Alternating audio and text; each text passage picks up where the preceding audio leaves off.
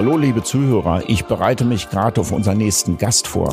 Ah, vorher trinke ich jetzt mal ein Glas von unserem Sponsor Schweppes. Cheers und viel Spaß bei der Folge.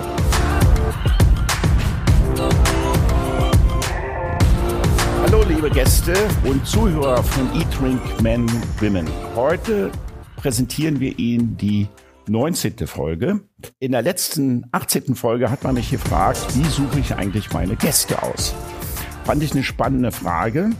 Ähm, und ich musste auch ein bisschen überlegen, aber dann kam ich relativ, doch relativ schnell darauf. Eigentlich ist es so, dass ich die Gäste schon nach ihren Projekten aussuche. Projekte heißt, was tun sie? Warum tun sie das? Aber das Wichtigste ist eigentlich dabei die Kompetenz, die Neugier, die Leidenschaft und die Liebe zu dem, was sie tun. Wenn ich das beim Gast sich widerspiegelt oder ich wahrnehme, dann lade ich ihn gerne ein. Den Gast, den ich heute eingeladen habe, hat der Rolling Pin mit beschrieben, wie dieser Mensch hat Charme, Kompetenz und viel Erfahrung. Er ist gebürtiger Hamburger, lebt jetzt in Berlin. Gleich eine Anmerkung von mir. Scheinbar ist es doch so, dass die besten Hamburger irgendwann zu uns in die Hauptstadt kommen. und in diesen stürmigen Zeiten und in Hamburg ist man Sturm gewohnt, kann ich dementsprechend sagen, moin moin, Hang Hoppenstedt. Moin zurück.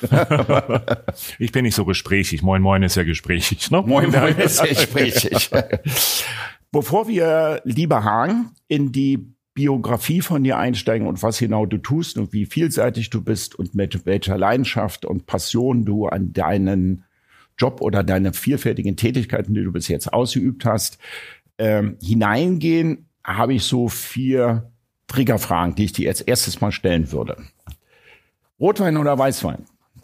Kommt drauf an. Unabhängig vom, von der Tageszeit oder ist es eine Frage des Gerichtes oder? Es ist sicherlich eine Frage auch äh, des Wetters, ganz klar. Ja. Ähm, beim äh, warmen Sonnenschein draußen sitzend ist natürlich ein Weißwein schöner. Ja. Aber ich möchte ganz klar sagen, dass Weißwein und Rotwein für mich äh, gleichwertig, gleich, sind. gleichwertig sind. Absolut. Okay. Tages- oder Nachtmensch? Auch kommt drauf an. Äh, auf, ähm, durch den Jobwechsel, den ich jetzt vollzogen habe, ist es der Tag geworden. Früher war es die Nacht. Okay. Elegant oder lässig? Eher elegant. Okay. Zu Hause kochen oder lieber essen gehen? Essen gehen, definitiv. Definitiv. Ja. Lieber Hang, bevor wir jetzt ähm, in deine Biografie einsteigen und die Biografie hört sich so an und wenn ich was Falsches sage, dann grätsch gleich bitte dazwischen. Du hast als Restaurantleiter in vier Jahreszeiten im Vermont gearbeitet. Damals Vermont, ja, ja. Die genau. hatten und schon Michelin-Stern? Ja. Die hatten schon Michelin-Stern, ja. Wie alt warst du da? Äh, 32. 32. Ja. Ist das, eine, ist das ein, ein Druck als Restaurantleiter mit 33 im Michelin-Sterne-Restaurant zu Ja, ich habe, äh, ich hab, war Chefsommelier und durch einen unglücklichen beziehungsweise auch glücklichen Umstand ist der Restaurantleiter gegangen und äh, dann hat man mich irgendwann gefragt, ob ich das denn gerne mit übernehmen wollen würde. Und es war für mich eine Auszeichnung und äh, ich habe das gerne gemacht, gerade auch in diesem ähm, doch sehr, sehr altehrwürdigen Herlin äh, mit Gobelins an den Wänden, äh, Live-Piano-Spieler abends, ähm, ich konnte äh, Jan Delay sagen, dass er nicht ins Restaurant kommt, weil er kein Sakko anhatte. Oh also da hatte man schon, das war damals eine andere Zeit, sage ich mal so. Genau, kam er auch mit Tonschuhen nicht in den Club oder Diskothek Nicht rein. wirklich, nicht ja, wirklich, genau. nein. Das, die Zeiten haben sich geändert. Die Zeiten haben Gott sich Gott sei Dank, Dank geändert. Gott, Gott sei Dank. Ja, Gott sei Dank. Okay, auf alle Fälle. elegant ja. oder nein, nicht elegant, nein, aber das gehört Elegant, nicht gerne, Anzug mit, äh, mit Sneakern ist absolut in Ordnung. Ja. Bis dann relativ schnell, wie alt warst du, als du nach Berlin gewechselt bist? Ähm, 39. 39. Ja ja, ja. ins, ins Adlung oder warst du erst im First Nein, Floor? Ins Adlon. Ins Adlon. Von, vom Adlon ins First Floor? Vom Adlon ins, äh, nein, vom Adlon in, nach Düsseldorf. Ja. Und äh, dann ins First Floor. Und bei First Floor, das war unser, für unsere Zuhörer, First Floor war schon vor Mauerfall einer der elegantesten Restaurants, die wir in diesem in, in der Westberliner City so hatten eigentlich. Ne? War für mich damals eine Ehre, weil ähm, Hotel Palace. Ich den Gunnar Tietz beerben durfte mit äh, seinem legendären Wein, äh, ja, Cavo kann man ja sagen, ist ja kein Keller. Es war die größte Weinsortierung der Stadt, in, in, in der größten Tiefe auch. Äh, das Problem war halt nur, ich habe angefangen und 14 Tage später wurde mir mitgeteilt, dass das First Floor schließt. Ah, das und war das schon relativ spät. Das war ne? relativ spät, ja. Ah, und ich okay. habe dann noch bis Ende des Jahres das, ähm, sozusagen das Geschehen begleitet und ähm, ja, die Mitarbeiter dann verabschiedet. Ja, ah, das war okay. schon traurig. Allerdings der Anspruch war, ein neues Restaurant zu machen, es moderner zu gestalten. Das haben wir anderthalb Jahre ähm, geplant.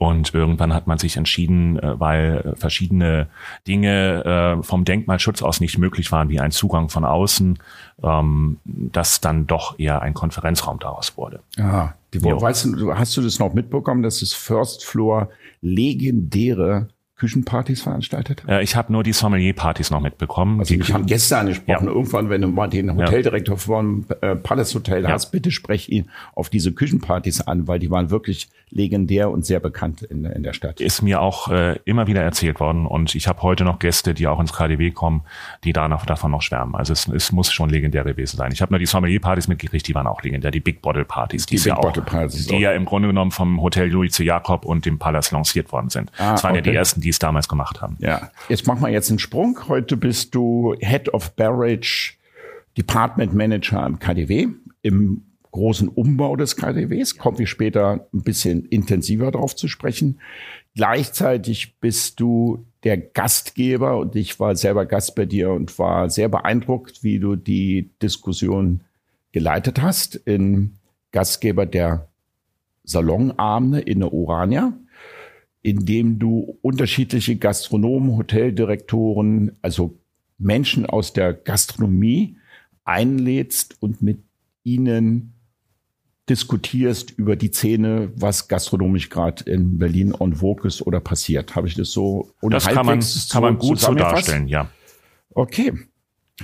Dann würden wir anfangen dahingehend die Frage, lieber Hagen, was war deine wichtigste und prägendste Erfahrung in deiner beruflichen Laufbahn? Also was hat dich, also wirklich, also du weißt, was ich meine, die Frage, was hat dich geprägt, wo du sagst, diese Station hat mich nochmal nach vorne gebracht, verändert? Also definitiv, also wenn man meinen Lebenslauf anguckt, ich habe ja elf Jahre für eine Brauerei gearbeitet in Hamburg, äh, bei der Holsten Brauerei. Ich wäre, glaube ich, noch heute da, wäre es nicht passiert, dass die Brauerei verkauft worden ist und ähm, ein Vorstandscasino aufgelöst worden ist. Ja. Und ähm, eine liebe Freundin sagte zu mir, du, der Chefsommelierposten im Vierjahreszeiten ist frei. Na gut, ich hatte meine Grundausbildung als Sommelier, habe mir das aber nicht zugetraut und ähm, sie sagte, wenn du dich nicht bewirbst, bewerb ich mich für dich. Und dann habe ich gesagt, okay, dann mache ich das. Und dann saß ich neben dem Legend äh, saß ich bei dem legendären Ingo C. Peters, der heute noch Direktor ist in dem Haus äh, in, der, in seiner Wohnhalle und ähm, er erzählte eigentlich nur von sich und von dem tollen Hotel und überhaupt und allem drum und dran und sagte zu mir, du bist mir sympathisch, du bist noch nicht reif für den Job, aber du kriegst den Job.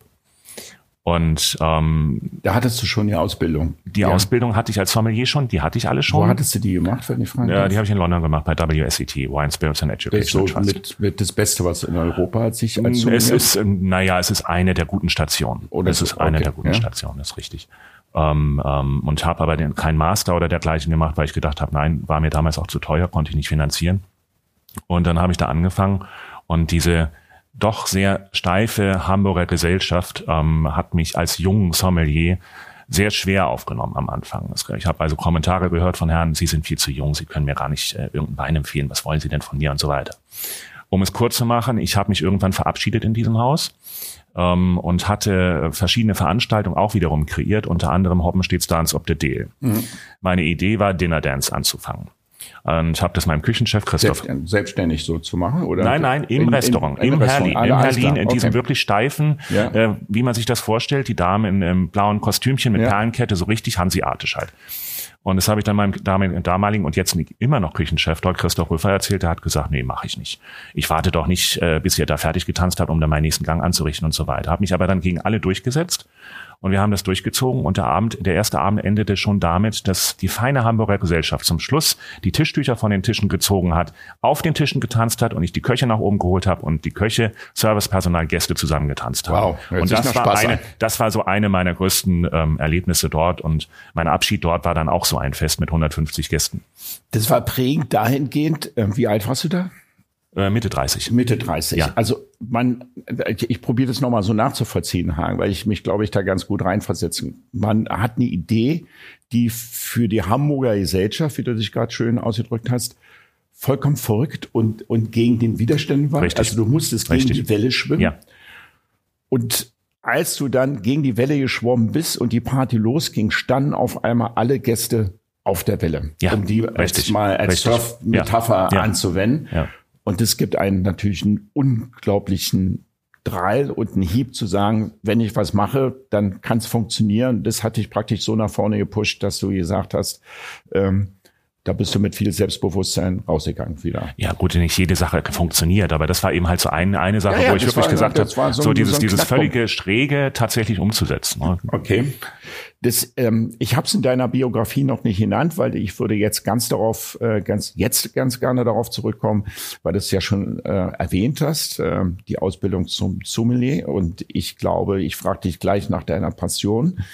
Aber das nehme ich ja so an dir wahr, ähm, dass du eine unglaubliche Liebe und Passion zu Wein hast. Das hat sich dahingehend ausgedrückt, dass du, ich muss gucken, 2009 zum Sommelier des Jahres gewählt worden bist, was ja nicht selbstverständlich ist und analog praktisch die ganzen Jahre hinweg immer unter den 50 besten Sommeliers Deutschlands gewesen und gewählt worden bist.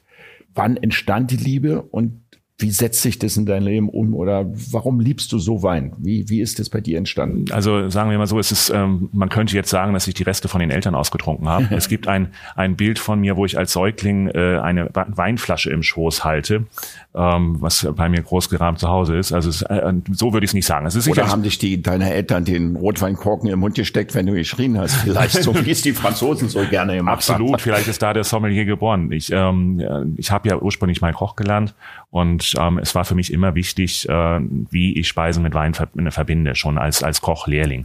Und ähm, es hat mich immer interessiert und ich bin dann damals in die Holzenbrauerei gegangen und ähm, die Vorstände kamen an, so, wir haben da unten einen Weinkeller in der Garage, wir wissen nicht, was da drin ist, mach, kreiere und tu.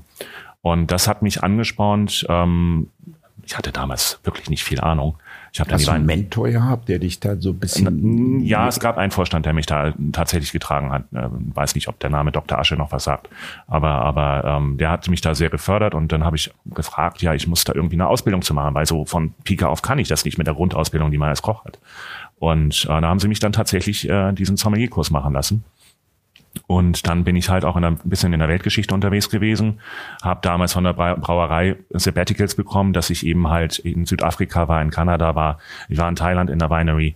Und ähm, was mich immer fasziniert hat, die Menschen, die dahinter stehen, die, wie sie den Wein machen, Absolut. was sie für Ambitionen haben, was die Traditionen sind, wie die Jugend, äh, es ist ja wirklich viel so, dass die nächsten Generationen in der Familie bleiben, den Wein weitermachen, dass diese Begeisterung weitergetragen wird, wie die Stile sich verändert haben. Man lernt ja nie aus. Ich probiere immer wieder neue Weine, wo ich sage, oh, das habe ich in dieser Form noch gar nicht getrunken. Dann ist der Wissensdrang da, wie ist das gemacht worden. Ich habe, ähm, denke ich, zig Acker ähm, mitgeerntet, in der Natur zu sein, diese, diese Trauben zu berühren und zu sehen, was daraus wird. Die verschiedenen, ich habe ähm, Trauben mit den Füßen gestampft. Ich bin also bin da wirklich, ich habe unheimlich viele Freunde, enge Freunde in äh, Winzerkreisen. Die älteste Dame ist 76 und hat ein Mikroweingut in der Toskana, wo ich jedes Jahr bin und jedes Jahr mitlese. Das sind ganze vier Hektar nur. Hast du mal rüber nachgedacht, einen eigenen Weinberg? Ja, wir haben das versucht. Ähm, Ich habe äh, seinerzeit mit einer Winzerin, die ich jetzt nicht nennen möchte, weil es nicht gut gegangen ist. ähm, ähm, mein Vater hat viel Land in der, in der Lüneburger Heide und wir haben es in der Lüneburger Heide versucht. Und es ging grottenmäßig daneben, weil der Boden das überhaupt nicht hergab. Aber ich wollte es einmal probieren. Ja, das Ähm, ich bin jetzt beim Schnaps gelandet, den ich selbst mache. Das, das äh, ist eine andere Geschichte. der milde Hoppenstedt Genau, heißt er. genau, genau, genau. Vorbereitet. Sehr gut, sehr gut, ja. Den wir jetzt seit 15 Jahren machen und, und das reicht im Endeffekt. Also man muss nicht da irgendwo anfangen, was andere besser können. Ja. Dann verkaufe ich ihn lieber und trinke ihn lieber auch selber. Ja. Gibt es irgendeinen einen Tipp vielleicht, wie man sich am besten Wein nähert, um ihn kennenzulernen, zu erfahren, ähm, wie man sich den Wein erschließt schlechthin? Man sagt ja immer Kosten, Kosten, Kosten. Aber äh, soll man zu einer Weinschulung gehen? Also Äh, im, im, im ersten Sinne ist es ja so, Weingeschmack ist ähm, subjektiv immer. Ähm, Hauptsache, es muss schmecken. Wenn Ja. ich Wein nicht mag von Haus aus, dann brauche ich mich auch damit nicht beschäftigen. Das sage ich auch immer Auszubildenden, die ich hatte. Ähm, trinkst du gern Wein? Darf ich dich daran ranführen? Und sie sagt, ich bin absoluter Antialkoholiker. Ähm, dann, dann, Gibt es ein Grundalter, wo man Wein anfängt zu schmecken? Also das ist ja so, dass ein 20-Jähriger jetzt nicht unbedingt ein Weinliebhaber ist. Es ist, eine, so ist eine Heran, ich denke, es ist eine Heranführungsweise und man muss dann wirklich auch einen Mentor haben, der einen daran führt. Also ich würde jetzt nicht, ähm, gerade also vor 16 sollte man damit nicht anfangen, ganz offiziell. Ähm, aber aber ähm, ich hatte eine Großmutter, die mich sehr angeleitet hat, die mir wirklich Sachen gezeigt hat, die mich mit Champagner sozusagen sorry den Ausdruck, versaut hat ja. und äh, mir das sehr früh eben halt auch nahegetragen hat. Ich musste, äh, ich kam aus, aus Celle aus der Gegend und ich musste jeden Mittwoch mit ihr in den Fürstenhof gehen und dann gab's Etikette-Schulung und ähm, dann gab's ähm, Speisenschulung und es gab eben halt auch Weinschulung. Und da war ich 16 angefangen, das haben wir so bis 20 gemacht und das war auch so ein Grundstein. Ich also denke, du hast schon Prägung aus der Jugend ja, absolut, absolut, jetzt, ne? absolut, ja, okay. ja, absolut. Und ähm, ja, nochmal auf deine Frage zurückkommt, wie näher ich mich Wein? Ich muss ihn probieren. Und da muss ich halt einfach mir Weine kaufen und nicht nach Etikett oder dergleichen. Ich würde in eine gute Weinhandlung gehen, ich würde mir etwas empfehlen lassen. Eine gute Weinhandlung stellt sich dann auch dann dar, wenn ich nicht gleich den teuersten Wein empfohlen bekomme, sondern ich hingehe und sage, ich bin Anfänger, ich möchte daran geführt werden es gibt viele Verkostungen, die man machen kann. Es gibt unheimlich tolle Lektüre äh, mittlerweile. Es ist ein ganz tolles neues Champagnerbuch gerade rausgekommen vom Tretori Verlag. Ähm, ähm, es gibt genügend Möglichkeiten, wenn man sich wirklich damit auseinandersetzen will. Also ich habe es für mich immer so dahingehend kennengelernt, ähm, als ich dann an, ich habe mal das, weiß nicht, ob du es noch kennst, das Langhans am Gendarmenmarkt gehabt. Nee, nee leider das, nicht mehr. Nee. Das war jetzt, wo jetzt das Maler Tester drin ist. Ja. Da hatten wir so Crossover gekocht, mhm. italienisch-japanische mhm. Küche.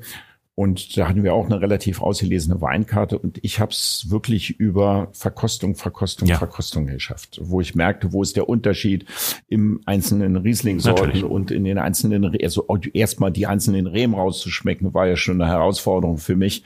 Ähm, und da habe ich dann angefangen, den, den, den Wein wirklich zu lieben und zu schätzen, dann aber wirklich unter dem Stichwort Learning by Doing sozusagen oder Learning by Drinking.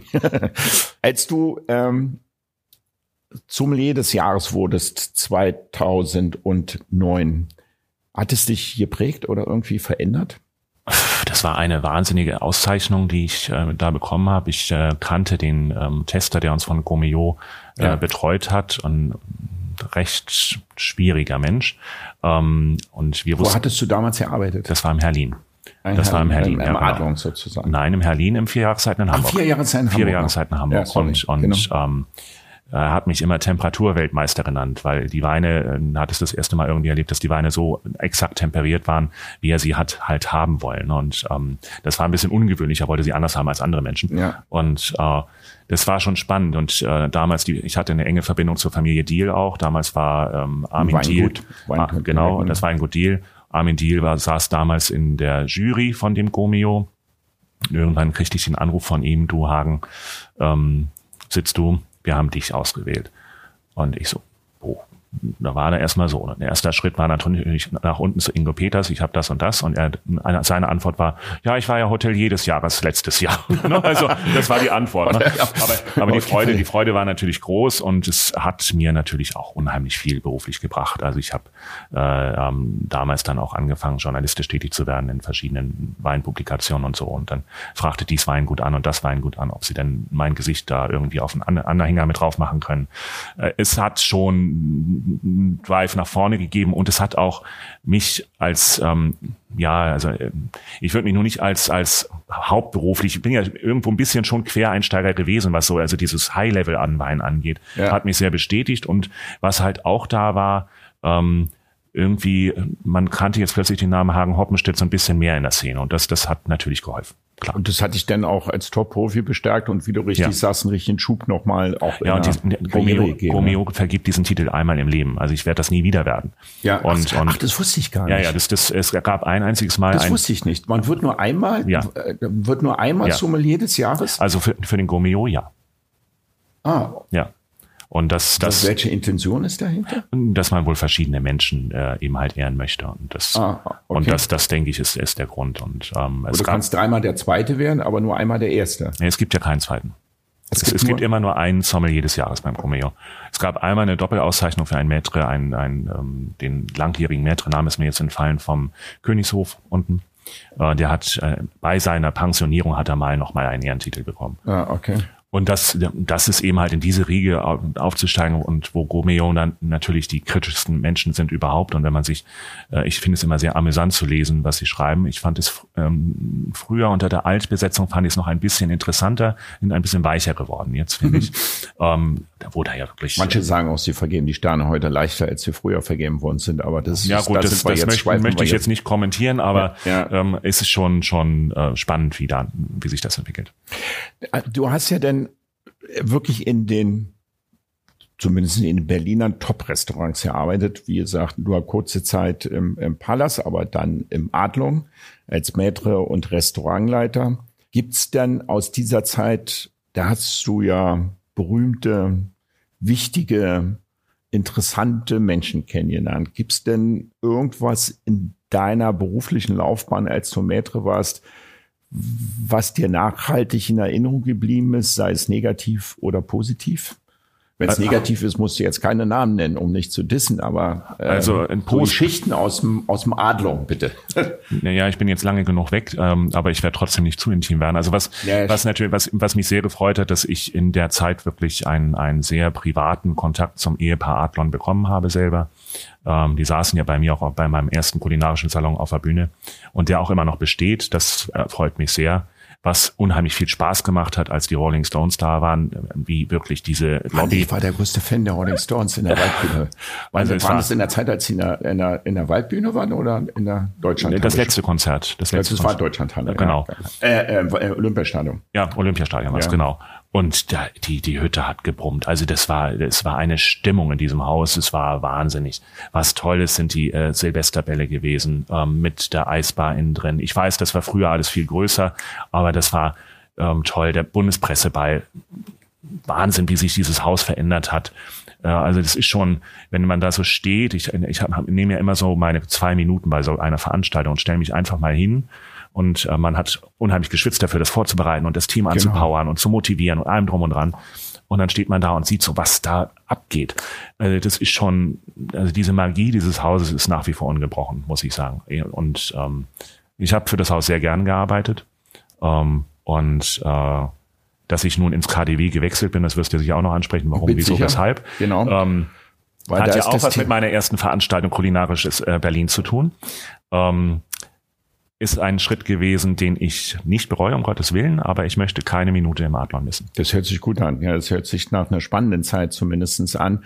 Ähm, ich kann mir vorstellen, gerade wenn man so eine großen Bälle macht und diese Veranstaltungen, äh, von denen du erzählst, ähm, und in diesem Restaurant äh, als Maitre tätig warst, wie bist du da mit Kritik umgegangen? Bist du Mensch, der mit Kritik und und und Fails gut umgehen naja, kann? Gut, also ich habe ich habe nicht das ähm, ähm, Lorenz Adlon Essener geleitet, sondern das Carré und das ist auch nun schon über fast zehn Jahre her. Ähm, das war schon, ähm, wo wir in der Zeit in diesem Riesenrestaurant haben wir damals auch Romeo-Punkte geschafft. Ja. Äh, aber es ist natürlich immer, dass äh, wenn Gäste ins Adlon kommen, ist der Anspruch da, es muss alles so 180 Prozent perfekt sein, der ja auch richtig ist. Aber dass man das nicht immer bieten kann, ist ja auch normal. Wir sind alle Menschen und machen auch Fehler. Aber ich habe es immer versucht, ähm, mit viel Großzügigkeit, die das Haus ja auch hat, wieder gut zu machen. Und wir haben eigentlich, also die Wogen, ich habe keinen Fall gehabt in der Zeit, in der ich da war, wo ich die Wogen nicht glätten konnte. Und ähm, vielleicht im Nachhinein, etwas später, aber ich denke, da zeichnet sich so ein Haus auch aus, dass man eben halt dann wirklich großzügig ist und sagt, okay, wir haben Fehler gemacht, aber wir möchten es wieder gut machen, dass du strahlend hier rausgehst. Und das ist unser Anspruch.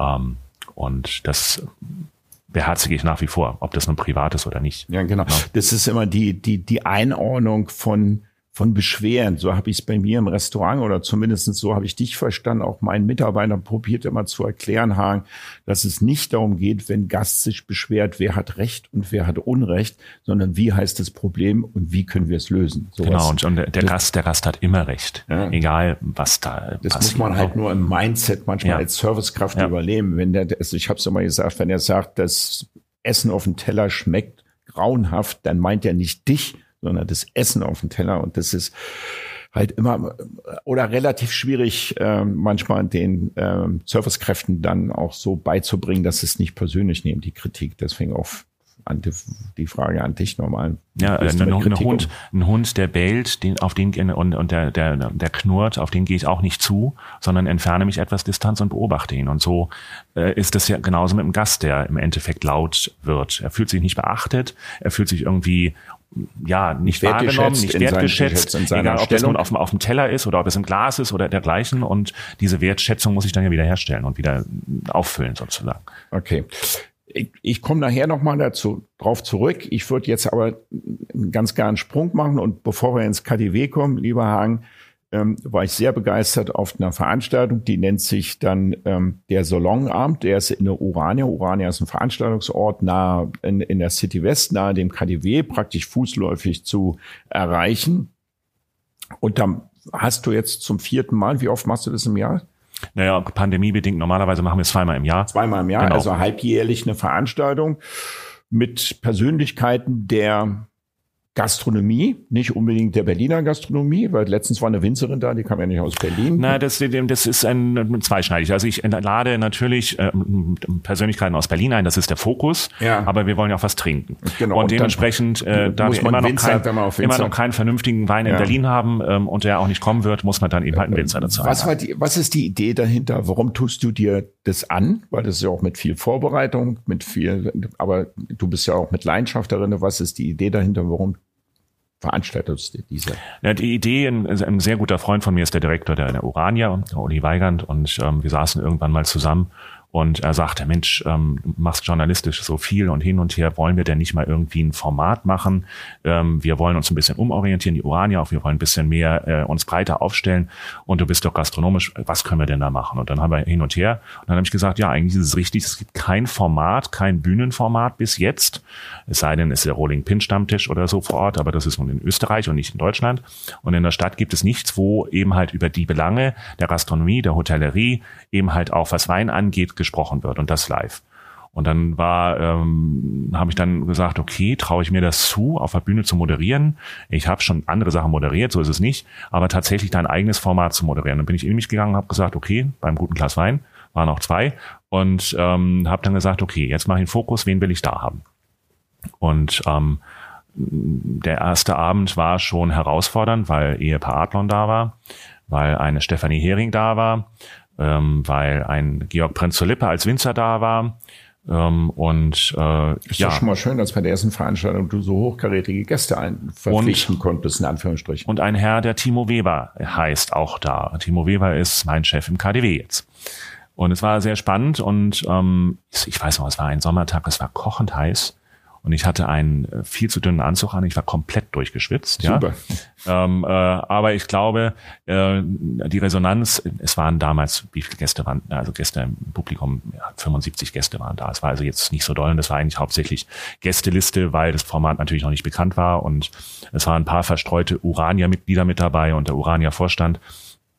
Und es war so kurzweilig, es war so, ähm, ähm, hat mir so viel Spaß und Freude gemacht saßen dann den Abend, alle Protagonisten, die auf der Bühne waren, noch äh, bis um ähm, drei in der Paris-Bar und haben Re Revue passieren lassen und es war gut.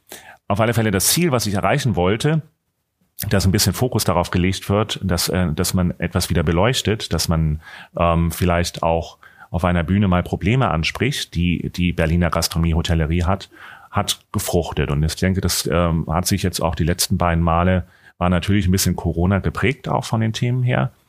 Ähm, wo ich mich auch gefragt habe, muss ich das jetzt wieder ansprechen? Und ich habe mich gesagt, ja, ich muss es. Wenn man die, ähm, den Weglauf der ähm, Service- und äh, Kräfte in Hotel und Gastronomie sieht. 16.000 im, im aktuell habe ich gelesen, ja. deutschlandweit. Und habe ich letztens im letzten Podcast auch angesprochen. Richtig. Ja. Und gerade mein, auch mein ehemaliger Arbeitgeber äh, ist ja auch verheerend. Ähm, und die kommen ja nicht wieder. Und da muss man also wirklich, das ist mein Ansinnen, das wird auch das nächste Mal sein, weil das nächste Mal werde ich einen Politiker da haben oder Politikerin, zumindest mit dabei, ähm, dass man darüber auch spricht, wie man da ähm, entgegenwirken kann. Genau, das hat mir beim letzten Mal, wenn, wenn ich irgendeine Kritik äußern hätte sollen, weil als ich letztes Mal da war, hätte ich gesagt, ich hätte gern Politiker auf der Bühne gehabt, mit dem man mal kontrovers diskutieren kann über das Umweltamt, weil ich sagte es immer und immer wieder, ich kann es gar nicht oft genug sagen, dass die Gastronomie, Hotellerie und dazu gehören Bars, Clubs, Fine Dining und die andere Gastronomie ähm, einen großen kulturellen Anteil an unseren städtischen Leben hat. Und wenn die alle wegfallen würden, würde Berlin ziemlich arm und traurig dastehen. Und diese Wertschätzung bekommt sie weniger, streckenweise auch nicht von der Bevölkerung, aber da schon mehr, aber schon gar nicht von der Politik und vom Umweltamt und wie man die drängelt und äh, genervt wird, wirklich um wenn viele Gastronomen an ihrer Existenz kämpfen und gerade in Corona-Zeiten und sich dann mit sagen wir mal, mit Politik noch auseinandersetzen müssen. Deswegen wäre es schön, wenn dann auch mal so Kontroverse und ein Politiker sich dementsprechend darstellen würden. Das äh, würde gut tun.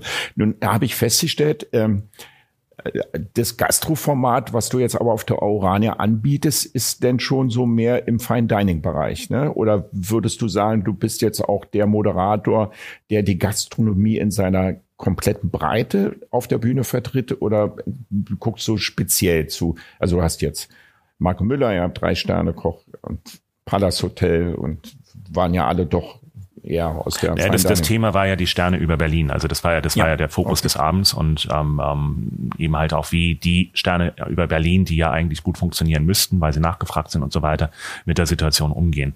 Ähm, äh, ich würde das schon als gesamtes Format sehen. Sicherlich, wenn man sich die vier Veranstaltungen anguckt, waren es alles Hochkaräter, die da waren. Ähm, aber äh, ich sehe eigentlich jeglichen Gastronomen als Hochkaräter, wenn er funktioniert und wenn er ein tolles Team hat und wenn er ein tolles Produkt auf die Beine stellt.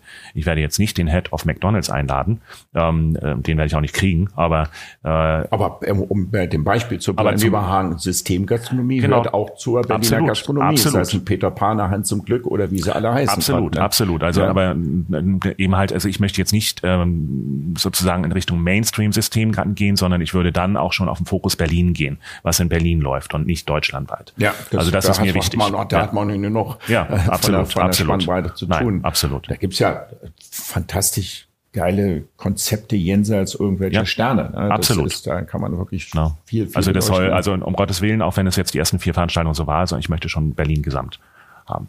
Genau, und das wirst du aber auch so weitermachen. Ja. Und was erwartet, also was nimmt der Zuschauer, Hörer, wenn er zukünftig in die Ruania kommt, was kann er an so einem Abend mitnehmen? Was ist ein Mehrwert, wie man so schön neudeutsch sagt? Informationsfluss auf alle Fälle. Ich denke Transparenz auch. Das erhoffe ich mir, ähm, weil die meisten, die so auf der Bühne sitzen, sind, sollten eigentlich oder sind auch äh, ehrlich mit ihren Meinung. Ähm, sicherlich kontroverse Diskussionen und ähm, sicherlich auch Zukunftsperspektiven, wie es in Berlin weitergehen kann gerade auch unter diesen Umständen der Abwanderung von Personal, ähm, der Verteuerung, die ja sicherlich auch irgendwann greifen wird, wenn man sich die Energiepreise und dergleichen anguckt, ob das mitgetragen wird, auch international, wie Berlin wahrgenommen wird in der Kulinarik, ob der Touristenstrom wieder so kommt, wie er mal war. Also es gibt da zig Themen, die sicherlich sehr spannend also, sind. Okay, hab's verstanden. Also der Zuschauer kriegt jetzt nicht nur Insider gastronomische Informationen. Er muss nicht zwangsläufig Gastronomie affin sein, sondern er muss gesellschaftlich interessiert sein genau. mit einem Schwerpunkt Gastronomie. Genau, und ein gutes Glas Wein gibt's auch immer. Wenn das mal keine Einladung ist. ein gutes Glas Wein gibt's auch immer. Okay, haben wir verstanden. Jetzt ähm, kommen wir zu deiner letzten Station, lieber Hagen. Und da heißt es ja jetzt, ähm, jetzt verkaufen und nicht servieren. Das stimmt nicht ganz, weil Aber ich, ich komme gleich ja, mal gut, zurück, okay. kann gleich dazwischen grätschen. Ähm, Department, äh, Department Head of Beverage Manager im KDW. Ähm, da habe ich mich schon gefragt, warum geht ein Restaurantleiter, der am Tisch steht, einen direkten Kontakt zu seinen, zu seinen Kunden hat, ins KDW und sagt, jetzt gehe ich ins Kaufhaus. Das habe ich nicht so richtig greifen könnten? Also erstmal muss ich sagen, äh, Kaufhaus finde ich ähm, nicht Kaufhaus des Westens. Ja, richtig. So heißt KDW. Ähm, ja, aber es ist ja, es ist ja, ja es ist ja nicht irgendein Kaufhaus. Ja, das ist das erstmal ist die erste Geschichte. Ich komme, äh, kam nicht aus irgendeinem Haus. Äh, ich kam aus dem Adlon. Ja. Und die ersten drei Sehenswürdigkeiten in Berlin ist das Brandenburger Tor, dann kommt das KDW auf Nummer zwei und dann erst das Adlon. Ja. Also habe ich mich in der Hinsicht schon mal verbessert, um da mal einzuleiten. Ja. Ähm, das, wie ich schon erwähnte, bei meiner ersten Veranstaltung in der Urania saß Timo Weber mit auf dem Podium Und ähm, irgendwann klingelte das Telefon nach der Veranstaltung. Herr Hoppenstedt, hätten Sie nicht Interesse und überhaupt in allem drum und dran. Dann gingen wir in die Verhandlungen und ich glaube, es hat äh, sieben Monate gedauert, bis ich dann tatsächlich unterschrieben habe. Also ich habe es mir wirklich nicht leicht gemacht, ah, okay. um das ganz klar zu sagen, weil ich natürlich für mich auch definiert habe, das ist jetzt ein Schritt. Ähm, was mich da aber wieder geleitet hat, hauptsächlich, ist die Liebe zum Wein. Wir haben 3800 Positionen Wein im KDW, wir haben 1600 Positionen Spirituosen und 800 Positionen Schaumweine. Ich habe ein Caveau, ein, ein, ein äh, Glaskasten sozusagen, wo äh, die teuersten Weine der Welt drin liegen. Ähm, nichts gegen das Hotel Adlon. Aber ähm, diese Weinvielfalt hat das Adlon nicht. Und ähm, für mich war es, äh, es ist die Traumabteilung für ein Sommelier, die zu gestalten. Ich bin oft inkognito im Haus gewesen, habe mir äh, ange angeschaut, wie die Menschen dort arbeiten, habe mitgekriegt, dass dort unglaublich viele tolle Menschen sind, die unglaubliche Fachkenntnisse haben, die als zwar normale Verkäufer sind, aber einer kennt sich in Frankreich aus, einer kennt sich in Italien aus und so weiter. Es ist also eine tolle Beratung, die da stattgefunden hat. Ich habe mir natürlich auch die Bars angeguckt, da war ich auch vorher schon. Also die Champagnerbar, nicht, äh, nicht die Moet Bar, aber die Champagnerbar war so einer meiner Stammplätze, wo ich eigentlich jeden Samstag privat war, wenn ich mal nicht. Hier die Austernbar, aber gut. Genau, genau, so sind die Unterschiede. Ähm, aber äh, ich habe so dieses dieses dieses Flair gemerkt. Ich habe diese die Abteilung war ja da, umgebaut, die war ja neu im Endeffekt und ähm, da ist irgendwann das Feuer ausgebrochen. Zudem ich ja nicht nur für den Verkauf verantwortlich bin, sondern halt auch für die gesamten Bars. Das wäre jetzt meine zweite Frage. Wofür bist du genau verantwortlich im KDW? Ich äh, leite den, Ver den Verkauf, nicht den Einkauf, das muss ich betonen. Dafür habe ich lieber Einkäufer. Wir arbeiten sehr gut zusammen. Äh, ähm, komplett Getränke, ähm, also die gesamte Weinabteilung, die Champagnerabteilung, ähm, den Späti. Dann habe ich äh, die verschiedenen Bars. Budweiser Bar ist unter mir, die Moet Bar, Veuve Bar, die World of Champagne Bar und die unglaublich erfolgreiche Weinbar. Und das sind die Bars, sorry, für ja. mich zum Verständnis, sind die Bars nicht auch fremdvergeben wie Nein. die Restaurants? Das betreibt das KDW selber. Das es betreibt das Rasier, der ist ja Genau, das ist Fremdbetreiber. Die, genau. die, also die Weinbar, Champagnerbar und Budweiserbar ist komplett ähm, ähm KDW. Moet und Wöff sind ähm, das Personal ist nicht meins, das wird gestellt von Louis Vuitton und Hennessy oder beziehungsweise auch bezahlt, aber die Ware ist unser. Das heißt, ich bin halt auch dafür verantwortlich. Genau, ja. fürs, fürs Personal, für die Ware, genau, für die genau, Abrechnung, genau, für die genau, Kassenabrechnung genau, und, genau, und, genau. und für den gleichen. Was ist der Unterschied ähm, vom Restaurantleiter zum Store Manager, sage ich. Naja, Store Manager bin ich ja nicht. Das sind äh, das, Timo, ist Timo Weber. Okay. Ähm, aber wir sollen ja alle unsere, äh, das haben wir jetzt gerade in einem Führungsseminar. Ach, Store Manager wir sollen, ist Timo Weber. Also ja, genau. Ja. Wir sollen alle unsere eigenen Store Manager sein und auch so handeln. Und ja. ähm, es ist ähm, von der Verantwortung her habe ich mehr Personal als im Adnon, das auf alle Fälle. Es ist ähm, trotzdem bin ich nach wie vor Gastgeber, trotzdem bin ich nach wie vor, dass ich durch die Champagner gehe und mit den Stammgästen äh, plaudere und so weiter. Ähm, natürlich ist es ein, ein, Schritt mehr Kontrolle, eben halt, dass die ähm, Waren gepflegt sind und so weiter. Aber das habe ich im Adlon genauso gemacht. Da habe ich mir auch meine Stühle angeguckt, ob die sauber sind oder nicht. Es ist halt ähm, Sicherlich ist, äh, ich war ja zum Schluss im Adlon war ich ja auch die, äh, verantwortlich für die Lobbybar, die ja das Aushängeschild im Endeffekt äh, da ist, wo äh, bestimmt 30 Prozent meines Tages damit verbunden waren, mich mit Gästen zu unterhalten und Gästepflege zu machen dergleichen. Lass es jetzt noch 10 Prozent sein, aber die 10 Prozent sind auf alle Fälle noch da. Okay. Ich würde den Job auch nicht machen, wenn das nicht dabei wäre, okay. weil ich bin, bin nach wie vor leidenschaftlicher Gastgeber und ich äh, bin stolz darauf, dass ich da oben Hallo und guten Tag sagen kann ich und äh, Stammkunden habe, den ich auch Wein verkaufe und so weiter. Das ist also du bist auch schon direkt am Kunden. Natürlich. Du bist jetzt nicht nur Manager, nein. Im, im Büro. Nein, um Gottes Willen. Also äh, habe ich auch ausgemacht, dass meine Bürozeit äh, maximal 20 Prozent ist. Ich habe eine tolle Assistentin, die mir ja, okay. den Bürojob so gut es geht halt abnimmt, die mittlerweile auch, ich habe die Dienstpläne am Anfang selber geschrieben, aber jetzt auch die Dienstpläne schreibt und so. Das heißt, ich kann mich wirklich, ich habe natürlich meinen administrativen Part, ich muss meine Zahlen kontrollieren und im Griff haben, ich muss Budget und dergleichen, aber trotzdem bin ich denke ich, so 80 Prozent am Tag auf der Fläche. Okay. Das KDW, das hast du ja schon am Anfang genannt, das ist ja vollkommen richtig, ist einer unserer Berliner Touristenattraktion. Da geht man hin und aus dem KDW ist, glaube ich, die beliebteste Abteilung, ohne da Statistiken zu kennen, die Lebensmittelabteilung. Nun ist das KDW ein traditionelles Haus und muss nun den Spagat zur Moderne machen. Und ich glaube, deswegen findet auch der Riesenumbau für unsere Hörer, die in Deutschland zuhören, im KDW statt. Hast du diesen Wandel des Umbaus noch mit, warst du schon da im KDW oder bist du mitten in diesen Wandel hineingekommen? Naja, also ein, sozusagen in Anführungszeichen, mein Quadrant ist ja umgebaut worden, der ist fertig. Ähm, und ähm, andere Quadranten wie der Süßwarenbereich ist auch umgebaut.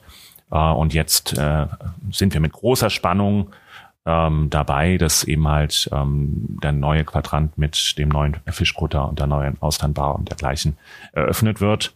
Ähm, ich bin re relativ regelmäßig, gehe ich über die Baustelle und schaue es mir auch an. Es ist wahnsinnig, ähm, ich habe von Monat gedacht, oh Gott, wir werden nie fertig. Und es ist jetzt wahnsinnig, was jetzt gerade passiert. Das ist eine dermaßen Dynamik und was da entsteht, ich glaube, darauf kann man sich sehr freuen. Hm. Also es ist schon schon. Gibt es so eine Idee von von der Geschäftsleitung von den CEOs? Vorher Lebensmittelabteilung und jetzt die Lebensmittelabteilung. Was ist genau der Unterschied? Also wie wird der Spirit dann sein? Also außer dass er moderner ist, vermute ich mal.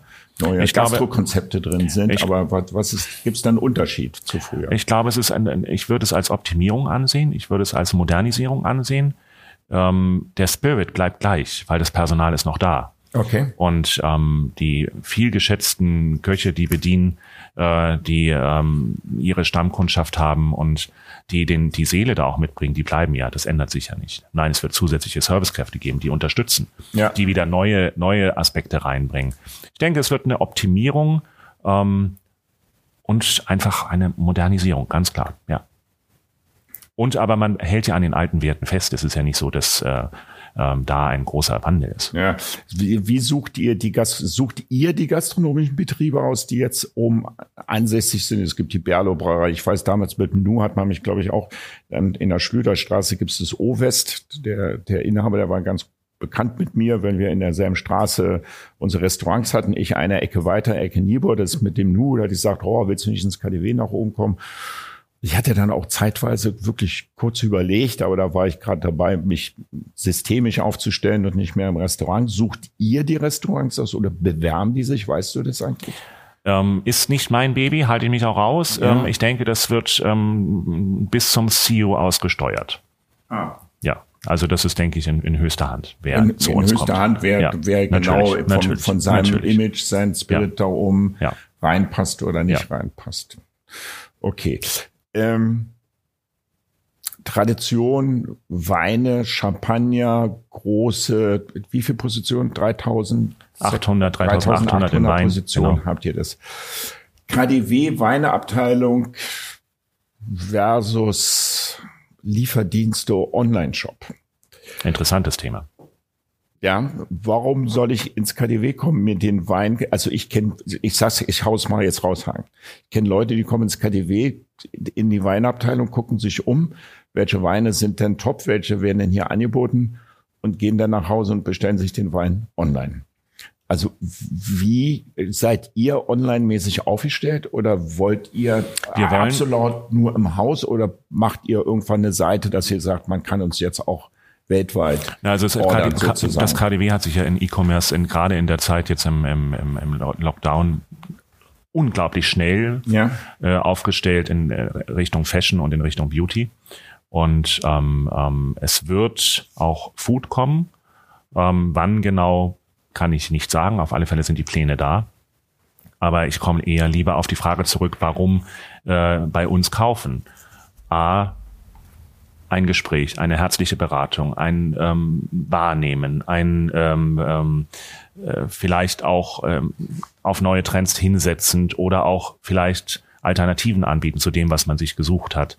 Ähm, dann vielleicht auch mal im Zweifel, wenn ich nicht weiß, wie der Wein schmeckt, dann wird da immer halt auch mal eine Fleischflasche aufgemacht und eingekühlt. Macht ihr auch Verkostung im KDW? Wir machen Verkostung im KDW. Wir haben wieder angefangen jetzt. Also klar haben wir Promoter, die eben halt ihre Weine vorstellen oder auch Winzer, die kommen. Wir haben jetzt gerade eine sehr charmante Dame aus, aus Frankreich gehabt, die für ein Konsortium da war. Die hat ähm, eine tolle Präsentation gemacht. Äh, Theresa Breuer, die bei mir auf der Bühne, Bühne saß, war Eine da. super Frau. Äh, ähm, ähm, ähm, Herr Spreitzer war da. Dann haben wir unsere äh, wirklich, äh, die ich also Gold wertschätze, was auch ein Grund ist, warum ich mich sehr wohlfühle. Damen, die seit 30 Jahren Promoter bei uns sind, ähm, ähm, die äh, also mit Berliner Schnauze da ähm, ihre, ihre Stammkunden anrufen und die Stammkunden nur wegen ihr kommen und dann, keine Ahnung, da wird Wein XY angeboten, nennen jetzt keine Namen. Ähm, äh, und Aber dann sind dann, sind dann 24 Flaschen verkauft und so Ja. weiter. Der, Ja. der besondere Service, dass dann das eben halt auch nach Hause gebracht wird und so weiter. Wo habe ich das? Also ich habe das sicherlich auch bei einem Amazon oder einem Lieferdienst. Ähm, aber diese, diese Persönlichkeit fehlt halt einfach. Und ähm, im Zweifel ähm, ist dann kein Paketzettel im Briefkasten, weil der nicht reingeschmissen worden ist, und dann muss ich erstmal meinen ganzen Beine suchen. So passiert es mir manchmal. Ähm, äh, ich denke, das, das, den Trumpf, den wir haben, ist A, das Sortiment und B, die Menschen, die dort arbeiten. Und das ist ganz, ganz wichtig. Und das war mir äh, Zeit meines Lebens wichtig in jeglicher Position, die ich hatte. Das, das Team, was dahinter steht und mit Leidenschaft dahinter steht und mit Know-how dahinter steht. Und auch vielleicht mit dem Hintergrund, mir nicht den teuersten Wein zu, äh, zu verkaufen, sondern darauf einzugehen, was ich gerne möchte und zuzuhören. Das sind für mich die wichtigen Faktoren und das bietet mein Team. Aber ähm, die Beratung, die ihr macht, sind denn hauptsächlich Privatkunden. Also zu euch kommen jetzt seltener, also du bist ja ein ausgelesener Sommelier und dein Erfahrungsschatz ist unendlich. Wenn ich jetzt zum Beispiel ein Restaurant aufmache, dann könnte ich ja auf die Idee kommen, Mann, da gehe ich mal bei den Herrn Hoppenstedt vorbei und lass mich für meine Weinkarte beraten. Gerne. Jederzeit. Ja, jederzeit. Das hört sich gut an. Also sofort. Also ich, äh, wir haben es ja auch schon. Also ich, Ja. ich äh, ein, ähm, Beispiel jetzt Weihnachten kommt, es gibt viele äh, Geschäftsleute, die dann sagen, okay, äh, ich habe die Summe, die Compliance-Summe so und so viel darf ich pro Flasche ausgeben, was ich verschenke, davon brauche ich 70 Flaschen, berat mich mal, was soll ich nehmen. Also sowas haben wir oft. Ähm, Weinkartenmäßig ähm, war schon die Anfrage da, hat sich dann aber zerschlagen, weil er sich dann an einen Konzern gebunden hat. Das ist ja ähm, bei den Restaurants auch oft so, dass man sich an einen Konzern bindet und dann Kommissionsware bestellt, die man dann wieder zurückgeben kann, was ich auch schlüssig finde, dass man dann nicht ins KDW geht, wo man natürlich sicherlich auch einen kleinen Euro mehr bezahlt. Ist nun mal so. Aber äh, Das ist ja okay, wenn man dann dementsprechend die Weinberatung genau, hat. Ja. genau, genau. Aber da könnte ich, könnten wir jetzt sagen, also wenn man, weil das ist immer, also auch viele Gastronomen, die ähm, ein neues Restaurant und ein gutes Konzept haben, jetzt nicht im Fine Dining, sondern im normalen Bereich, die haben, machen gutes Interieur und, und, und probieren dann gut zu kochen. Die Karte wird häufig noch stiefmütterlich ähm, besetzt, sage ich mal. Wird dann irgendwo vom Weinhändler schnell mal zusammengestellt, indem sie dann in Anführungsstrichen verhaftet sind oder sagen wir mal zusammenarbeiten. Ähm, und deswegen wäre es ganz schön, wenn man dann so eine auserwählten, wie gesagt, Fachkraft für dich hat und sagt, da könnte ich mal da umgehen und mich dementsprechend beraten lassen. Absolut. Es gibt ja auch nicht nur uns als KDW, es gibt ja auch ähm, versierte Sommeliers, die das anbieten und sich das dann dementsprechend Genau. auch honorieren lassen. Lassen auch okay, ähm, das ja. finde ich absolut legitim und ist auch dringend notwendig. Also wenn ich so durch die Gastronomie gehe, dann sehe ich natürlich schon, weil ich natürlich den Händler-Background habe, wer dahinter steckt. Und wenn es dann nur ein Händler ist, dann finde ich das immer schwierig. Ne? Ja, oft ist das so. Ja, übrigens, ja, ja, ja. Hat dann ein bisschen finanzielle Ursachen, Genau, weil sie dementsprechend dann, wie gesagt, verhaftet in Anführungsstrichen sind oder Werbekostenzuschuss heißt das. Werbekostenzuschuss Genau. heißt Ja, ja, genau. dementsprechend. Aber du siehst, ähm, jetzt, also ich spüre ganz deutlich, du bist da mit Leidenschaft ähm, engagiert in deinem beruflichen Wege, Weg, den du gerade gehst und siehst dementsprechend auch, sollte sich die Welt dann der Sturm gelegt haben, auch eine glorreiche Zukunft für das KDW und speziell für die Lebensmittelabteilung, weil ihr habt ja Definitiv. jetzt auch zwei, drei Etagen. Das Konzept ist ja, ihr wollt, ich bin immer nicht so sicher, es soll ja auch ein Fahrstuhl außen an, an, an Richtig. die Hauswand Einer, einer ist ja schon da. ob, ob ich mich im Sommer im KDW oben im sechsten Stock zum Essen verabreden würde. Naja, 120 Personen Dachterrasse. Also nicht Dachterrasse, also in der sechsten Etage die Terrasse. Ah, okay. Kommt ja. Die kommt dann Die noch. kommt, ja. Und die wird, die wird aufgeteilt in mehreren gastronomischen Betrieben oder? Nein, die das, die ist beim Fischkutter und bei der Austernbar. Das Ah. ist im Endeffekt ähm, sozusagen ein weiteres Fenster von, äh, das ist ja eine Union jetzt mittlerweile, Fischkutter und Austernbar. Ja. Und die betreibt das KDW? Dann? Ja. Ach, das macht die, die, die, die ganze Terrasse betreibt ihr dann sozusagen. Okay, und warum soll ich mich jetzt keine Ahnung, ins Berlo oder, ja, aber ist ja auch egal, muss jeder für sich entscheiden, ist zumindest ein ganz guter Versuch wert. Und ich glaube, dass es auch ganz gut erfolgreich ist. Und was bis, bis dato ich gesehen habe vom, vom Umbau, auch gerade die Champagner und die, die Weinabteilung ist sensationell. Also das muss ich schon sagen. Das hat mir auch schon ganz gut gefallen, wo ich dann auch immer so ein Mensch bin, der sagt, ah, oh, es war da immer so schön im KTW, so traditionell, schön an der Austernbar und dann Fischbrötchen essen, danach ein Glas Champagner trinken. Das war da alles supi. Warum muss das jetzt gemacht werden? Aber wahrscheinlich war es der richtige Schritt, um den, um den nächsten Step zu gehen. Ja, vor allen Dingen jedes neue, was der Bauer nicht kennt, der Fritter nicht, kenne ich noch aus meiner, aus meiner, meiner Jugend. Ähm, aber diejenigen, die Kritik geäußert haben, da gab es sicherlich einige von. Also viele davon sind schon wieder da. Ja. Ne? Also man, man muss dann erstmal ein bisschen meckern, ne? und das ist ja der Berliner an sich so, ne? das habe ich so kennengelernt. Und äh, aber dann ist man wieder ganz glücklich und kommt wieder. Okay. Ähm, öfters im, jetzt war das KDW, erstmal zum Abschluss, ich komme zum Schluss nochmal vielleicht darauf zurückhaken. Ähm, wenn ich hier sitze mit meinen Gästen, dann stelle ich öfters mal so die Frage, gerade beim bei bei bei Köchen, die so durchgängig sich so ein, zwei und dann sogar drei Sterne erkocht haben. Das geht immer so wie so einen roten Faden und dann zwischendurch also frage ich dann immer, wo war denn euren Ecken und Kanten oder eure Fails? Da merke ich, viele tun sich immer so ein bisschen schwer, weil wir in Deutschland immer noch eine Kultur haben, die mit Niederlagen eher kritisch und nicht so gut umgeht, ich sag's mal wie die Amerikaner. Die sagen, naja, da, wo ich eine Niederlage erlitten habe und wieder rausgekommen bin, die hat mich deutlich stärker und wachsen lassen. Ich war out of the box. Ich, ich, ich, ich habe gelernt ähm, und das war ein wichtiger Meilenstein auf mein Lebensweg. Ähm, du sitzt mir gegenüber und ich nehme dich wahr. Ich kann mich täuschen als sensiblen, tiefgründigen Menschen. Das ist das Spontane, was mir gerade einfällt. Durchaus richtig, durchaus richtig. Ja, ja, Wenn ich dir so gegenüber sitze. Ähm, hast du Fails oder Episoden in deinem Leben gehabt, die nicht besonders gut liefen, die dich und wie bist du da wieder rausgekommen? Beruflich gesehen? Beruflich gesehen. Beruflich gesehen, weil privat gab es sicherlich einiges, aber ja. ähm, ähm, äh, beruflich gesehen sicherlich diese, diese ähm, Leidenschaft und diese Begeisterung, ein neues Restaurant zu entwickeln im Palace über anderthalb Jahre und dann im Endeffekt ähm, Personal schon überall geparkt zu haben in den verschiedenen Restaurants, mit vielen Leuten schon gesprochen, ihr kommt dann und dann hin und her äh, von der Gläserauswahl über, keine Ahnung, Besteck, äh, über, über konzeptionellen, wo ich überall mit eingebunden war und dann von heute auf morgen zu hören, okay, April, April, das war hart, das war sehr hart. Ähm, wobei ich da niemanden Vorwurf mache, weil ich war ähm, in dem Haus sozusagen getragen anderthalb Jahre, obwohl das Restaurant schon zu war und habe ganz andere Aufgaben gehabt. Ich habe die Auszubildenden betreut und dergleichen, aber eben halt nebenbei diese Projektplanung. Das war schade. Das hat mich ähm, schon ein bisschen zurückgestoßen. Aber mit der neuen Aufgabe, was ich dann getan habe, ich habe ja so ein bisschen ähm, in der Lobby im Adlon ist ja ein bisschen was passiert, äh, weiß man, glaube ich. Und ich habe das in dem Falle übernommen, nachdem elf Leute gleichzeitig gegangen wurden. Dadurch hatte ich natürlich eine wahnsinnige Herausforderung und war davon natürlich so sofort wieder raus und sofort wieder in dem nächsten Trichter drin. Dementsprechend war es zu verkraften. Zweite Fail, wo ich vielleicht auch eine falsche Entscheidung getroffen habe, war äh, dem Headhunter Ja zu sagen, nach Düsseldorf zu gehen. Ah, das war aber auch nicht so lange, ne? Drei Jahre.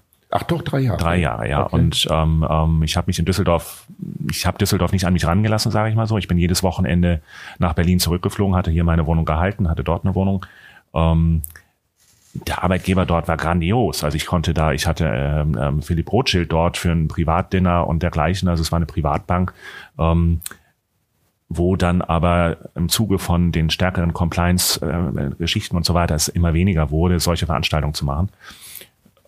Das war, muss ich sagen, eine Zeit, wo ich nicht so viel gelernt habe, wo ich sehr bequem gelebt habe, wo ich mit Sicherheit auch ähm, in der Gefahr war, äh, gewissen Gelüsten zu sehr nachzugehen. Mhm. Und ich die Notbremse ziehen musste damals. Okay. Und das äh, war sozusagen für mich die ja, nicht Schlimmste. Es war zwar, es war alles wie mit Wattezucker gepudert, aber ich war wirklich damals sehr unglücklich. Also, also Entwicklung ist ein hoher Wert für ja, dich. Ne? Ja, also absolut. Wenn nicht ja. eine Entwicklung stattfindet, dann, ja, dann bist du. Ja, dann äh, bin ich lost irgendwie. Ich muss immer irgendetwas in Gang bringen. Auch mit meiner Veranstaltung in der Orania, das bringe ich in Gang. Ich möchte den, äh, mein Ziel ist, dass nicht 120 Leute wie jetzt an dem Abend, sondern dass da 200 Leute sitzen und ähm, dass das im Gegenteil ich nicht anwerben muss, sondern Leute mich fragen, Mensch, kann ich nicht auch mal dabei sein? So, das ist so mein Ziel.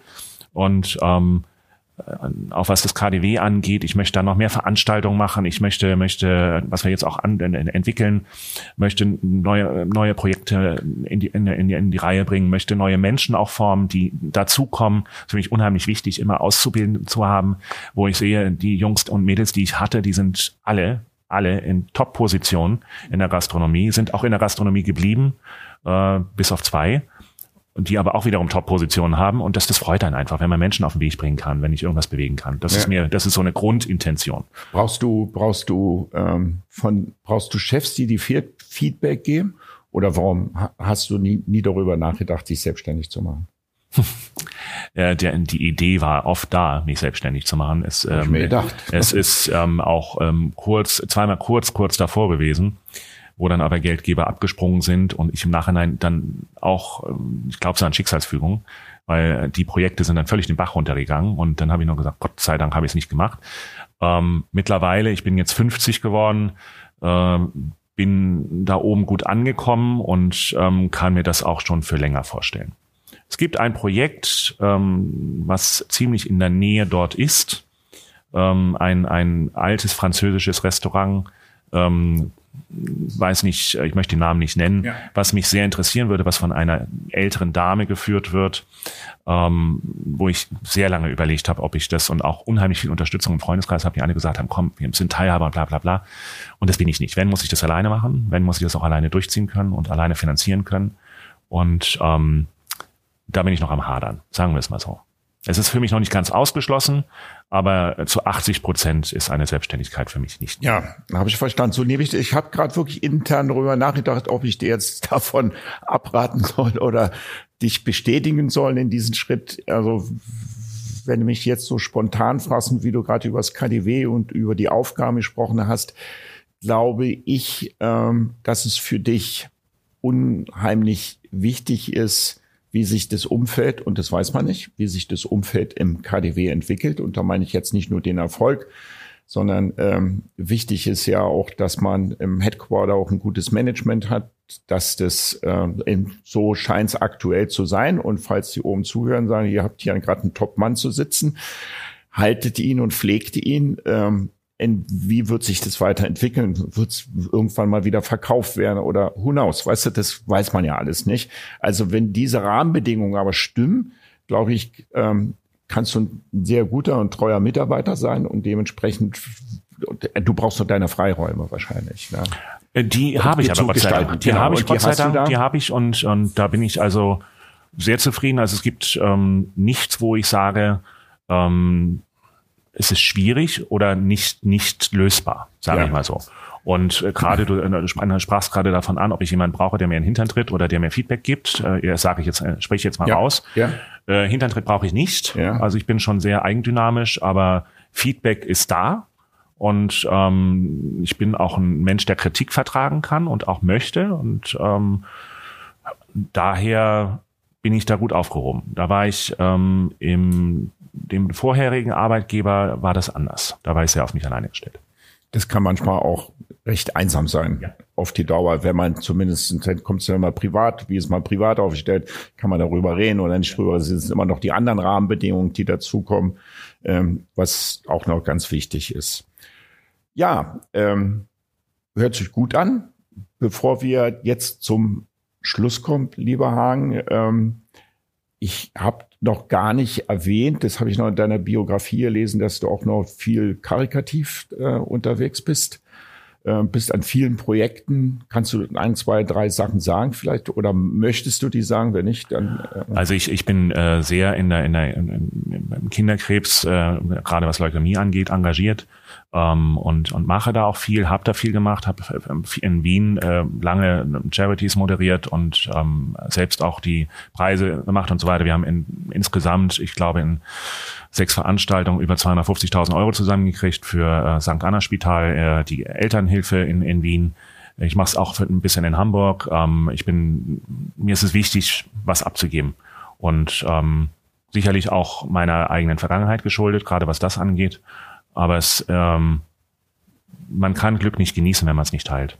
Absolut. Das ist, ich würde am liebsten jetzt Schluss machen, weil es nämlich der Hauptsatz ist, den man ich probiere auch meinen Mitarbeitern äh, immer klar zu machen, Veränderung fängt bei sich selber an. Wenn man die Welt verändern will, gerade in dem Teil, äh, wo es so stürmt, in dem Teil, wo man wieder ein bisschen miteinander statt gegeneinander ist, äh, muss man von dem, was man verdient, sich erarbeitet mit Glück oder Leistung, ähm, wenn man davon ein bisschen was teilt und abgibt und Projekte oder Menschen unterstützt, dann, äh, dann ist man hundertmal mehr in seiner Lebensmitte als alles andere. So, von daher. Nichtsdestotrotz, bevor wir zum Abschluss kommen, äh, haben wir immer noch zwei, drei Fragen, die ich doch noch mit dir erörtern würde. Was war dein Lieblingserlebnis im Restaurant? Was war dein bestes Restauranterlebnis, was du hattest? Ähm, tatsächlich habe ich äh, eine Woche Kopenhagen gebucht gehabt und habe mich jeden Tag äh, auf die Warteliste des alten Omas setzen lassen. Das hat man, das hatten wir schon ein paar Mal jetzt. Und ähm, am letzten Tag äh, ja. kam der Anruf, dass am Mittag ein Platz an einem Shared Table ja. frei ist. So. Und dann bin ich dahin und mein Flieger ging irgendwie 17 Uhr.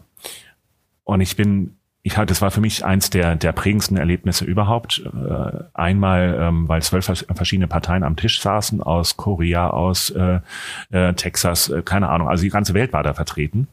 Jeder Gang wurde natürlich mit Handys dokumentiert, das war ein bisschen skurril, aber im Endeffekt, wir hatten so eine tolle Dynamik da und so einen tollen, tollen Mittag und ich habe mit Hängen und Würgen meinen Flug gekriegt und ähm, es war das teuerste Mittagessen meines Lebens, 700 Euro. Ähm, aber es ist bis heute prägend gewesen. Also wo ich wirklich sage, das ist für mich ein, ein gastronomisches Highlight gewesen. Das ganze, der ganze Kreis oder das Essen? Gab es was Spezielles von? Weil naja gut, es gab die Beetroots, es gab die Ameisen, es gab alles, was man so hat. Äh, wir ja. sind dann, wir sind dann rumgeführt worden und ähm, dann, dann äh, habe ich mich irgendwie auch geoutet, dass ich halt, das waren alles keine Gastronomen, dass ich halt gastronomisch bin. Dann habe ich noch äh, mit, mit René habe ich dann noch eine halbe Stunde schnacken dürfen und dann gab es ein Kochbuch, wo alle unterschrieben haben und so weiter. Das war eine unglaubliche Wertschätzung und, und ähm, wir sind bis heute in Kontakt und, und das ist so, ähm, wo ja. Steht, wo steht denn das Noma heute weltranglistentechnisch? Ich glaube, sie sind jetzt, also drei Sterne haben sie auf alle Fälle ja. wieder. Ich glaube Nummer zwei, meine Immer, immer noch Nummer ja, zwei, ja, ne? Ja. Genau, ja. Also das war ein Highlight und ähm, Aqua, Sven Elverfeld war ein Highlight, ähm, allerdings, äh, weil dort ein sehr lieber Freund äh, Hotelmanager war und mit dem dort zu sitzen und äh, sozusagen eine Mega-Sonderbehandlung zu kriegen, das war ein Highlight. Ich mag Heinz Reitbauer, Steirereck, habe ich tolle, tolle Abende erlebt in Wien. Ähm, äh, also und was ich auch noch äh, Menschen möchte, ist das Falco. Ja. Ähm, wo ähm, ähm, der liebe Herr Wilhelm, mein Lieblingssommelier, äh, rein menschlich äh, in, in Deutschland, mich verwöhnt hat bis zum geht nicht mehr. Also man, das, das ist ja das Gute, wenn man in irgendeiner Weise ja irgendwas bewegt hat in unserer gastronomischen Welt, dann wird man ja hoffiert bis zum geht nicht mehr. Und ich mache es ja genauso. Ne? Ich, ich, ich mache ja, also das ist so dieses Kollegen wertschätzen finde ich ganz, ganz toll. Ja, sehr schön. No, die Köchen, den Köchen, Köchinnen fragen wir immer nach einem Rezept. Und dich würde ich fragen, ähm, für unsere Zuhörer, dass du eine Weißwein in unseren Links, würden wir die gerne verlinken, eine Weißwein und eine Rotweinempfehlung. Ich würde dich da aber ein bisschen einpreisen wollen. Mhm. Ähm, den Weißwein machen wir bis 20 Euro. Und den Rotwein, gib du mal einen Preis vor, wo du sagen könntest, die könntest du gut empfehlen. Wahrscheinlich 50 Euro. Ja, die, die brauchst du nicht jetzt zu nennen, kannst du überlegen. Aber wenn du ihn spontan hast, kannst du ihn auch gleich raushauen. Also ich, äh, ich schätze das Weingut äh, von Nico Espenschiedt sehr, im Rheinhessischen. Ähm, da habe ich eine, eine Verbindung. Ich habe äh, mit dem Vater Geschäfte gemacht in der Holzenbrauerei. Der hat mir seine Weine damals sehr konservativ, sehr, sehr konservativ, aber lecker, äh, haben wir die ausgeschenkt oben. Und ähm, irgendwann kam dann, äh, Gäste auf mich zu, ja, Hoppenstedt, überlegen Sie mal, oder ein Vorstand sogar auf mich zu. Ich war neulich bei Edeka und derselbe Wein stand für 2,99 Euro im untersten Regal. Ja. Es war wirklich derselbe Wein. Was er mir nicht erzählt hatte, dass er parallel äh, eben halt im äh, Lebensmittelgroßhandel äh, seine Weine auch aufgestellt hat. Also ist er rausgeflogen. Zehn Jahre kein Kontakt. Und irgendwann komme ich auf die Prowein und dann Rheinhessen stand und dann steht dann ein freakiger junger Mann neben ihm, sein Sohn, und macht seine macht nun seine eigenen Weinlinien und macht den Wein auch anders und so weiter. Und was was was er macht, ist wirklich toll. Er macht auch ein Petnet, der ähm, Nummer eins äh, von Deutschland geworden ist. Petnet, äh, also natürlich äh, prickelnder Schaumwein. Ähm, und er macht einen tollen Grauburgunder, den ich also privat auch zu Hause sehr gerne trinke. Der liegt äh, bei uns im KDW äh, bei 11,95 Euro, ist vegan, hat einen tollen Schmelz und ist ein super, super Trinkstoff. Den Rotwein würde ich ähm, immer sagen Chateau Moussa aus dem Libanon.